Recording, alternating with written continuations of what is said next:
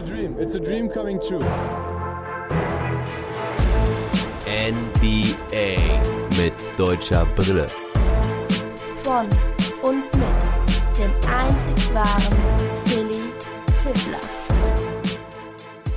Thais in Atlanta, Lakers as Challenger. Das sind die zwei Spiele, um die es heute hauptsächlich geht. Daniel Theiss und die Boston Celtics mussten zu den Atlanta Hawks reisen und die LA Lakers ausnahmsweise mal als Herausforderer heute, denn sie mussten gegen das stärkste Team der Liga antreten. Das sind die Utah Jazz, die einfach sowas von überragend derzeit sind. Schröder fehlte allerdings weiterhin, dazu später mehr. Und zur Bekanntgabe der Agenda dieser Folge werde ich euch auch gleich mitteilen, dass ich ab heute und zukünftig dann die Daily Pods ein bisschen anpassen werde. Und zwar werde ich nicht mehr alle Spiele mit deutscher Beteiligung im detaillierten Game Report machen, sondern ich werde mich ein bisschen auf einige Spiele konzentrieren. Vor allem die späteren Spiele werde ich ein bisschen komprimierter darstellen, einfach mit dem Ziel, die Pods auch früher online zu bekommen. Das hat den Vorteil, dass die Folgen dann auch deutlich früher online sein sollten. Ziel ist ja, dass ihr einen Morning Pod habt, bei dem ihr das Wichtigste aus der Nacht bekommt. Und wir haben jetzt leider durch diesen komprimierten Spielplan auch viele Spiele immer um 4 Uhr. Die kriege ich einfach nicht für einen Morning Pod gut gecovert, weil es ja sowieso schon immer viele Spiele pro Nacht sind in dieser komprimierten Saison. Also so ist es dann zum Beispiel auch heute so. Das Spiel der Celtics gegen die Hawks habe ich detailliert im Gepäck dann folgt das Spiel der Lakers gegen die Jazz in neuer komprimierter Fassung. Danach die Ergebnisse und Highlights aller anderen Spiele und zum Abschluss der Sendung die wichtigsten News des Tages. Kommen wir also nun zum Game Report der Celtics. Bei den Atlanta Hawks, beide Teams sind ja sehr enttäuschend derzeit. Die Celtics auf Platz 6, die Hawks sogar nur auf Platz 11 der Eastern Conference. Beide mit negativer Bilanz. Die Celtics verloren ja gestern erst das Heartbreaking Game gegen die Dallas Mavericks, Luka Doncic, schoss sie ab. Das ist euch bestimmt noch in Erinnerung. Und die Atlanta Hawks verloren jetzt sogar auch gegen die Cleveland Cavaliers, die vorher zehn Spiele in Folge nicht gewinnen konnten. Und die Celtics verzichteten heute auf Kemba Walker, wie die Saison eigentlich immer im Back-to-Back -Back setzt Kemba aus aufgrund seiner Knieproblematik. Die anderen vier Starter sind aber die üblichen. Brown, Tatum, Tyson, Thompson. Und bei den Atlanta Hawks standen in der Starting Five Trey Young, Kevin Huerta, Tony Snell, John Collins und Clint Capella. Neben Bogdanovic, Dunn und Hunter fehlt nun auch Cam Reddish, der sonst für Snell der Starter war. Dafür ist aber Rajon Rondo seit dem letzten Spiel wieder zurück. Und Tony Snell, gerade in die Starting Five nominiert, macht gleich mal zwei Dreier rein. Dann kann Daniel Theiss direkt mal Trey Young wegblocken, aber Jalen Brown pennt in der Defense und boxt John Collins nicht aus, der das Ding mit einem Dank abstauben kann. Young macht drei Dreier in dieser Anfangsphase. Die Defense der Celtics sieht da gar nicht gut aus. Carson Edwards zum Beispiel hatte einige Spiele nicht gespielt, geht hier unter den Block. Also da hat Trey Young fast zwei Sekunden, um abzudrücken. Das macht er natürlich gerne und heute trifft er sie auch sehr gut.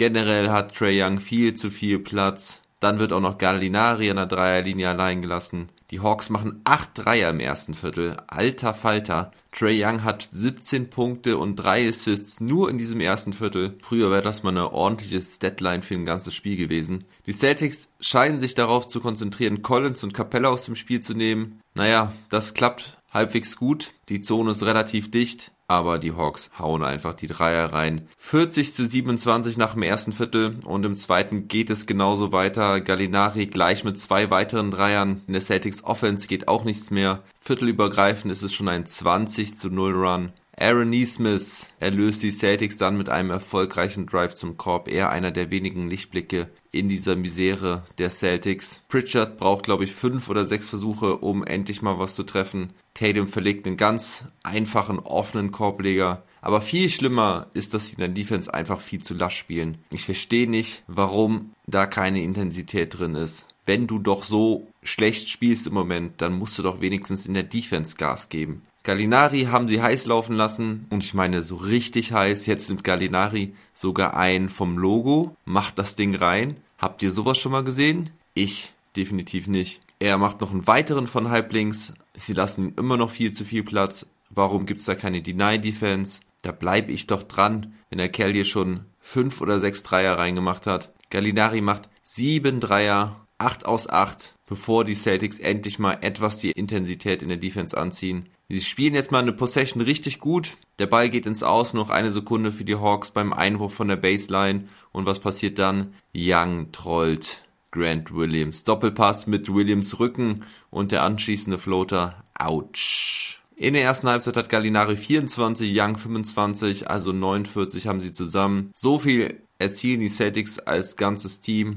49 zu 72 zur Halbzeit. Aus der Halbzeit kommen die Celtics dann nochmal ganz gut raus. Die Intensität ist wieder erhöht. Teague gefällt mir da ganz gut. Nach einem Fastbreak macht Brown das Three-Point-Play, 7 zu 1 Run. Doch die Hawks antworten gleich mit zwei Dreiern von Snell und Collins. Tatum trifft jetzt zumindest auch endlich mal seinen ersten Dreier. Er ist der dritte der Celtics bei insgesamt 19 Versuchen. Die Hawks haben da schon 15 Treffer von Downtown. Gallinari legt gleich mal den 16. aus dem Dribbling drauf. Die Celtics spielen jetzt insgesamt etwas besser, aber es reicht nicht, um hier eine Aufholjagd zu starten. Dafür ist es immer noch dieselbe Story von der Dreierlinie. Young und Gallinari machen weiter ihr Ding. Gallinari hat weitere 10 Punkte in diesem Viertel. Young wirft noch einen Dreier rein. 78 zu 99. Und die Celtics sollten auch wirklich nichts mehr hier reißen. Das vierte Viertel verläuft recht unspektakulär. Gallinari macht noch seinen zehnten Dreier. Acht Minuten vor Ende läutet Brad Stevens die Garbage Time mit Taco Fall ein.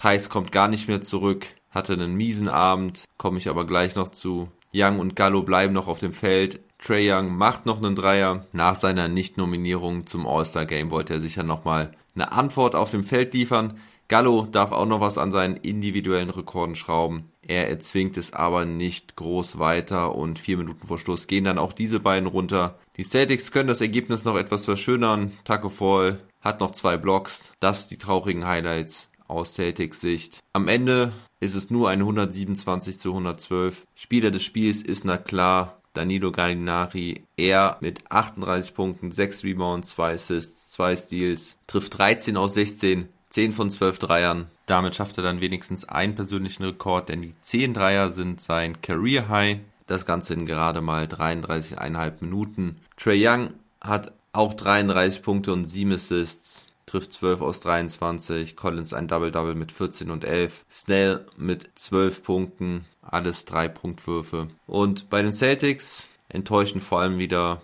Brown und Tatum. Brown hat immerhin noch 17 Punkte mit 6 aus 16, aber er trifft keinen seiner 6 Dreierversuche. Seine überschaubaren Leistungen gehen weiter. In den letzten 5 Spielen trifft er nur 28,9% Dreier, 40,7% aus dem Feld. Tatum heute sogar noch schlechter. Er trifft nur 4 aus 20, ein von 8 Dreiern. Seine Dreierquote liegt auch nur bei 31% in den letzten 5 Spielen. Bester Mann bei den Celtics war wahrscheinlich noch Tristan Thompson mit 13 Punkten und 13 Rebounds. Und Aaron Neesmith, eben schon angesprochen, er hatte ebenfalls 13 Punkte, trifft 5 aus 7 in 14 Minuten. Daniel Theiss kam überhaupt nicht klar heute. Er spielte auch nur 11 Minuten. Das einzig Positive, was er aufs Scoreboard brachte, war dieser eine Block. Trifft keinen seiner zwei Versuche, hat keinen Rebound, keinen Assist, keinen Steal. Plus zwei im Plus-Minus-Rating. Hey, ein Lichtblick. Insgesamt ist die Quote von 25,8% von der Dreierlinie noch schmeichelhaft. Da sind nämlich noch drei Dreier aus der Garbage Time von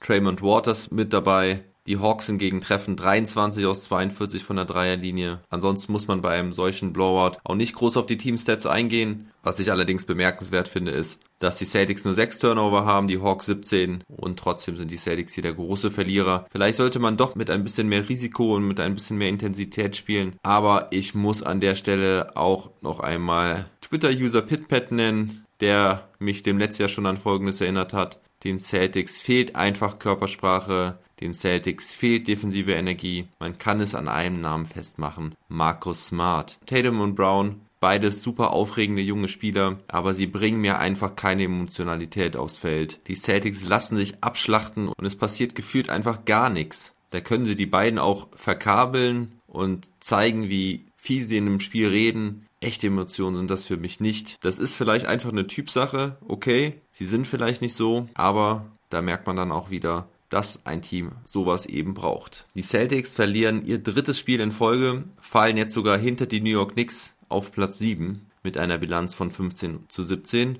Vor dem All-Star Break haben sie jetzt noch vier Spiele. Die sind alle zu Hause, da müssen sie jetzt echt mal was bringen. Allerdings werden die auch nicht einfach. Erst kommen die Indiana Pacers, dann die Washington Wizards und dann noch die Clippers und die Raptors. Da bin ich gespannt, wie die Celtics da reagieren werden. Also kommen wir jetzt zu einem komprimierten Game Report der Lakers gegen die Jazz. Es war der erste gegen den dritten. Die Lakers ohne Schröder und ohne Davis auf jeden Fall als klarer Herausforderer in dieser Partie. Sie starteten mit KCP, Horton Tucker, LeBron James, Markeith Morris und Marc Gasol. Also Horton Tucker in die Starting Five gerückt. Wesley Matthews durfte nicht mehr von Anfang an ran. Die Utah Jazz mit ihrer gestandenen Starting Five Conley, Mitchell, O'Neal, Bogdanovic und Gobert. Im ersten Viertel ist es ziemlich ausgeglichen. Die Lakers treffen nur ein Dreier, aber machen 14 Punkte in der Zone. Im Gegensatz dazu treffen die Jazz fast nur vom Dreierbereich. Sie schon mit sechs Dreiern im ersten Viertel. Im zweiten Viertel dreht dann Jordan Clarkson auf, der große Favorit. Eigentlich ist es eine ganz klare Sache auf den Sixth Man of the Year, trifft drei Dreier, macht 13 Punkte im zweiten Viertel.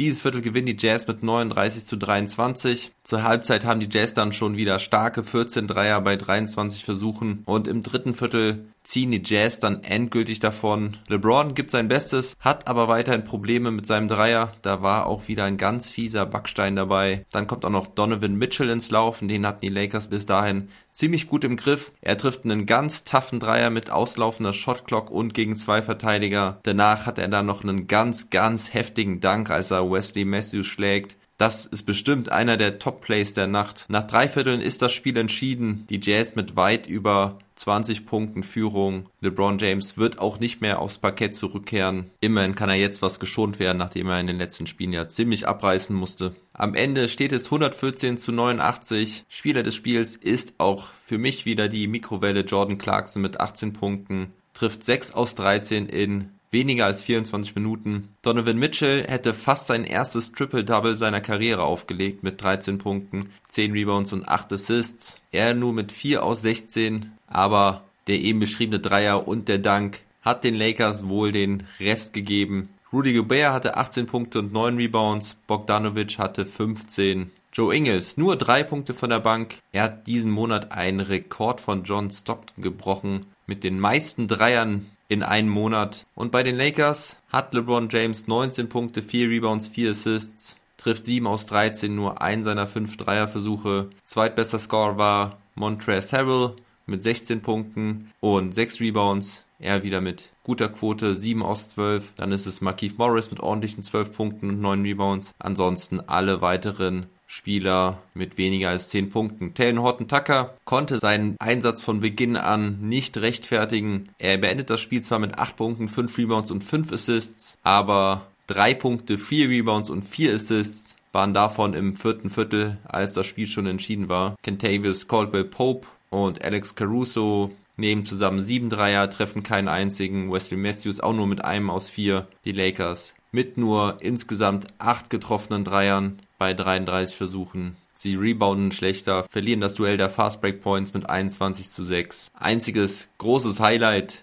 der Lakers in diesem Spiel war wohl ein heftiger Dank von LeBron im zweiten Viertel. Aber es ist die vierte Niederlage in Folge. Sie haben jetzt nur noch eine Bilanz von 22 Siegen und 11 Niederlagen. Die viertplatzierten Suns rücken ihnen immer mehr auf die Pelle. Die Jazz hingegen mit 22 Siegen aus 24 Spielen. Langsam kann man sie wirklich als ernstzunehmenden Contender sehen. Am 24.03. spielen sie dann gegen die Brooklyn Nets. Das sollte man sich vielleicht mal im Kalender anstreichen. Huch, denkt ihr jetzt vielleicht? Warum weiß der, dass die Nets gegen die Jazz spielen am 24.03.? Ja, es gibt News zum Schedule. Dazu später mehr in den News. Zu Dennis Schröder kann ich euch auch ein bisschen was sagen. Er steht jetzt im Injury Report abwesend bis mindestens Freitag. Da spielen dann die Lakers zu Hause gegen die Portland Trailblazers. Da wird er dann wahrscheinlich noch nicht dabei sein. Am Sonntag spielen sie gegen die Warriors. Da können wir dann hoffen, dass Schröder wieder zurückkehrt und die Lakers bessere Chancen haben zu gewinnen. Denn ohne Anthony Davis und Schröder ist es wirklich schwer. Schauen wir jetzt auf die übrigen Partien der heutigen Nacht. Die OKC Thunder besiegen die San Antonio Spurs mit 102 zu 99. Knappes Ding. Lou Dort trifft den entscheidenden Dreier mit dem Buzzer. Er hatte 16 Punkte, Überragend war aber mal wieder sein Mitspieler Shea Gilgis Alexander. Er hatte 42 Punkte, 8 Rebounds und 4 Assists. Richtig starke Leistung. Bei den San Antonio Spurs startet offensichtlich Jakob Pöltl weiterhin. Der Markus Aldridge kam von der Bank. Hat der Österreicher da etwa Aldridge abgelöst als Starting Center? Ich weiß es nicht genau. Muss ich mal ein bisschen genauer beobachten. Topscorer bei den Spurs war aber keiner von beiden, sondern DeJounte Murray mit 27 Punkten, 9 Rebounds und 6 Assists. Dann gewannen die New Orleans Pelicans gegen die Detroit Pistons mit 128 zu 118. Zion Williamson zeigt mal wieder, warum er zum All-Star benannt wurde. Er hatte 32 Punkte, 6 Rebounds und 5 Assists. Sein Mitspieler Brandon Ingram hatte 27, 7 und 8. Bei den Pistons war in Abwesenheit von Jeremy Grant Josh Jackson der Topscorer mit 25 Punkten von der Bank. Die Chicago Bulls gewannen gegen die Minnesota Timberwolves. Dafür mussten sie allerdings in die Overtime. 133 zu 126 der Endstand. Zach Levine mit 35 Punkten. Wendell Carter Jr. legt ein Double-Double mit 17 Punkten und 10 Rebounds obendrauf. Und bei den Timberwolves war Malik Beasley Topscorer mit 25 Punkten. Carl Anthony Towns hatte 24. Die Miami Heat gewannen zu Hause gegen die Toronto Raptors. Das ist jetzt schon der vierte Sieg in Folge für Miami und sie machen damit einen wichtigen Schritt Richtung Playoffs. Sind jetzt noch ein Sieg hinter den Raptors. Jimmy Butler hatte 27 Punkte, 14 davon im vierten Viertel. Außerdem hatte er 10 Assists und 8 Rebounds. Trifft sogar mal 3 Dreier, das hatte er diese Saison noch gar nicht. Bam Adebayo hatte ein Double-Double mit 19 Punkten und 12 Rebounds. Und bei den Raptors hatten Laurie und Van Fleet 24 Punkte. Siakam allerdings mit einer Off-Night er hatte nur fünf Zähler. Die Houston Rockets verlieren schon ihr neuntes Spiel in Folge. 112 zu 96 der Endstand bei den Cleveland Cavaliers. Die Cavaliers also nach zehn Niederlagen in Folge, jetzt mit zwei Siegen in Folge. Jared Allen matcht sein Career High von 26 Punkten. Außerdem holt er 18 Rebounds. Colin Sexton legt noch 23 obendrauf. Bei den Rockets war John Wall, bester Mann, mit 20 Punkten. Die Golden State Warriors gewinnen ein knappes Spiel bei den Indiana Pacers. Sie gewinnen 111 zu 107. Steph Curry hatte 24 Punkte, aber auch bemerkenswert mal wieder Draymond Green. Er hatte zwar wieder nur 12 Punkte, dafür aber 9 Rebounds und 11 Assists, verpasst ein Triple-Double so, also nur sehr knapp. Bei den Pacers reicht eine starke Leistung von Sabonis wieder mal nicht. Er hatte 22 Punkte und 16 Rebounds. Topscorer der Pacers war allerdings Malcolm Brockton mit 24 Punkten. Zu guter Letzt haben wir dann noch die Partie der Charlotte Hornets gegen die Phoenix Suns. Die Hornets gewinnen 124 zu 121. Devin Booker hatte am Ende nochmal die Chance, mit einem Dreier auszugleichen, wird da klar gefoult von Gordon Hayward, kriegt aber keinen Pfiff, sonst hätte er an der Freiwurflinie die Suns nochmal in Overtime bringen können. Booker war auch bester Spieler seiner Mannschaft mit 33 Punkten. Chris Paul hatte ein Double-Double mit 20 Punkten und 10 Assists. Und bei den Charlotte Hornets war es mal wieder Malik Monk, der ein crazy Game hatte mit 29 Punkten von der Bank. Der Mellow Ball hatte 20 Punkte und 8 Assists und Gordon Hayward eben schon erwähnt, konnte auch wieder spielen. Die Handverletzung war nicht schlimmer. Er hatte 20 Punkte und 8 Rebounds. Zum Abschluss gibt es jetzt noch ein paar News. LeBron James sagte, dass Devin Booker der wohl am wenigsten respektierte Spieler der Liga ist. Das war natürlich darauf bezogen, dass er nicht zum All-Star gewählt wurde. Immerhin hat die NBA und Adam Silver jetzt bekannt gegeben, dass Devin Booker der Nachrücker für Anthony Davis sein wird. Anthony Davis hat also klar gemacht, dass er nicht spielen wird aufgrund seiner Verletzung. Und wie letztes Jahr rückt Devin Booker nach. Übrigens war es Damon Lillard, den er letztes Jahr ersetzte. Außerdem hat die NBA den Rest des Spielplans bekannt gegeben. Die Spiele der regulären Saison sind jetzt also bis zum 16. Mai geplant. An diesem Sonntag, dem 16. Mai, wird es dann 15 Spiele geben, also da werden alle Mannschaften spielen. Dann folgt das Play-In-Tournament und da ist jetzt auch der Modus bekannt gegeben worden. Der ist ein bisschen anders als ich dachte, also es spielt nicht direkt der siebte gegen den zehnten, sondern es gibt zunächst jeweils im Osten und im Westen die Partien des siebten gegen den achten. Mit einem Sieg ist man dann direkt für den siebten Platz in den Playoffs qualifiziert. Der Verlierer dieser Partie hat dann die Möglichkeit, noch gegen den Sieger aus der Partie des neunten gegen den zehnten zu spielen. Auch da wird es dann ein Spiel geben, von dem der Gewinner dann den achten Playoff-Spot bekommt. Die besser platzierten Mannschaften haben jeweils Heimvorteil. Der siebte und achte haben somit zwei Möglichkeiten, in die Playoffs zu ziehen. So ist auch gewährleistet, dass die Platzierungen auch jeweils einen Vorteil haben. Der siebte hat gegenüber dem achten Heimvorteil. Der achte hat immerhin noch den Vorteil, dass er nur einen Sieg aus zwei Spielen holen muss. Und der neuntplatzierte hat den Vorteil gegenüber dem zehnten, dass er Heimvorteil hat. Ich finde den Modus sehr gut so. Wir werden sicherlich einige spannende Spiele dort haben. Und mir war es vor allen Dingen wichtig, dass die Platzierungen doch noch einen großen Unterschied machen. Dann gibt es ein kleines Corona-Update. Die NBA hat verkündet, dass es zwei positive Tests gab in den letzten sieben Tagen. Mehr will ich an der Stelle aber auch nicht mehr dazu sagen. Dann wurden etliche Spieler entlassen. Quinn Cook ist jetzt definitiv bei den Lakers entlassen. Auch Cousins ist jetzt entlassen. Besteht da vielleicht ein Zusammenhang? Hm, man weiß es nicht. Aber auch die Nets entlassen, die erst vor kurzem verpflichteten Noah Vonley, Iman Shumpert und Andrew Robertson. Letzte Woche hatten sie auch Norvel Pell entlassen. Das ist mir entgangen. Also ich könnte mir Cousins bei beiden Teams vorstellen. Ich bin gespannt, wo die Reise von Cousins hingeht. Außerdem gab es noch weitere Entlassungen und neue 10-Day-Contracts. Da sind aber keine weiteren wichtigen Spieler dabei, deswegen spare ich es mir hier an der Stelle. Allerdings gab es ein paar interessante Verpflichtungen außerhalb der NBA, denn Paul Gasol hat jetzt bekannt gegeben, dass er zum FC Barcelona wechseln wird. Da gab es vor ein paar Tagen schon ein paar Gerüchte. Die hatte er noch dementiert, sagte, er wird es bekannt geben, wenn es soweit ist. Und ja, ich glaube, zwei oder drei Tage später hat er es jetzt bekannt gegeben. Er kehrt also zu seinem Jugendverein zurück und Außerdem gibt es auch Neuigkeiten von David Krämer. Der hat nämlich einen Vertrag bei den Bayern unterschrieben. Also David Krämer kehrt zurück nach Deutschland. Ich freue mich sehr für ihn. Wird bestimmt eine gute, spannende Aufgabe für ihn und ich hoffe, dass er sich bei den Bayern etablieren kann. Wenn ihr euch fragt, wer war jetzt nochmal David Krämer, dann hört doch gerne mal in die Folge 40 rein. Da hatte ich ein Interview mit ihm. Er war auf gutem Weg in die NBA, war im Saisonvorbereitungskader der Phoenix Suns bis ihn eine Verletzung stoppte. Morgen gibt's dann den nächsten Daily Pod. Da stehen auch wieder zwei Spiele an. Die Mavericks spielen gegen die Sixers und die Wizards spielen bei den Denver Nuggets. Haut rein, macht's gut, never stop ballin'.